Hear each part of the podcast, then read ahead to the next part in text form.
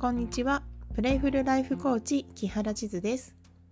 この番組では生きるを遊ぶをテーマとしたコーチングについて心理学何気ない日常のことなどをのんびりと語っています。通勤通学の合間や作業中の聞き流し BGM として気軽に聞いてくれると嬉しいです。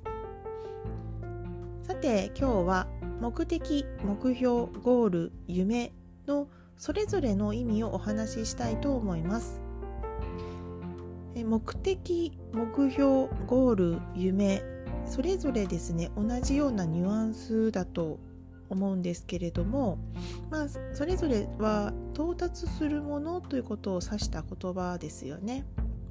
実はコーチングにおいてはこれらの言葉は明確に使い分けて使用する必要があります。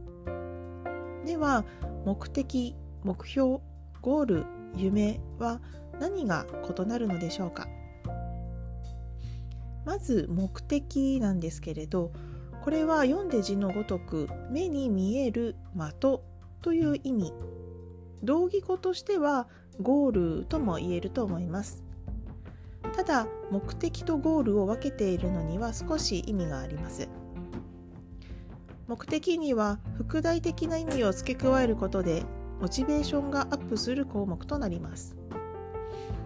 例えば家族でディズニーに行くから30万円貯金をするというものがあるとします。そうなると目的は家族でディズニーに行くことでゴールは貯金を30万円達成するですね。次にゴールについての説明を行います。先ほどの目的の項目とつながりますが30万円といった明確な数値や達成する具体的な行動がゴールと言います。次に目標について説明いたします。これはゴール達成をするまでに踏んでいくチェックポイントのようなものを指します。急によし今から30万円貯めるぞと思っても貯金ゼロのところからどうやって貯めればいいの？そんなことできるの？と現在とゴールの間にギャップが生じるため達成に対して怖くなったりまたもうダメかもしれないなんて諦めやすくなってしまいます。そこで今から3ヶ月後に3万円貯金ができている。というような目標設定をします。さらにその3ヶ月後にはその貯金が6万円になっているように行動しよう。まあ、そういったですね小さなステップ目標をこう細分化すること、えーと、こういった言葉が目標というふうに言います。目標ができたら今から目標に向かって自分がすることできること、まあ、これが具体的に見えてくるんじゃないかなと思います。最後に夢です。これはどのような感情を味わいながらそのゴールを達成しているか。といった全体的な理想ビジョンを指します。例を挙げて言いますと、まあ、家族でディズニーランドに行って家族みんなが笑顔でお城の前で写真を撮る、まあ、子どもたちに好きなポップコーンを選ばせてあげる、まあ、こんなアトラクションに乗ってこんな風に楽しんでいる。まあ、そんな風に思うだけでワクワクするような明確なビジョンを描くこともなりたい自分になるために求める成果を上げるためにはとってもとっても大事なことです。ではここで目的目標ゴール夢のフローチャートを整理しましょう。まず夢を描きます。これは全体的な理想やビジョンですね。例に出して言いますと家族で楽しい思い出を作りたい。家族で楽しい時間を共有している、まあ、それが一つの夢の理想となっています。次にそこから目的の方に落とし込みます。達成したいことですね。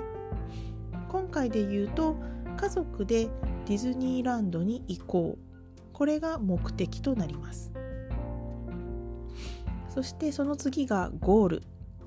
具体的な達成するべきこと。家族でディズニーに行くためには30万円ほど必要だ。ということは30万円を貯金をする。もしくはこう資金調達別の形でもやり方はあるかと思います。そして最後に目標ですね。今からできることは何か。今月できることは何か。じゃあ月に1万円から3万円の貯金をしよう。このような順番で道筋を立てると現在と達成するべき理想の未来が実現不可能じゃないルートが描けるようになります。ここでポイントなのが具体的なゴールと目標だけあればいいんじゃないのと思わないことです。夢や目的はとても大事なことです。なので夢を描かずに目的とゴールだけを達成するということはなかなか難しいんですね。実は人間にはホメオスタシスという生命の危機から回避するように、え、現状から離れることを嫌う性質というものがあります。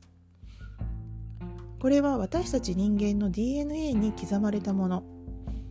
行動して反映していった記憶よりも行動して失敗した記憶の方が強く残ってしまうんです。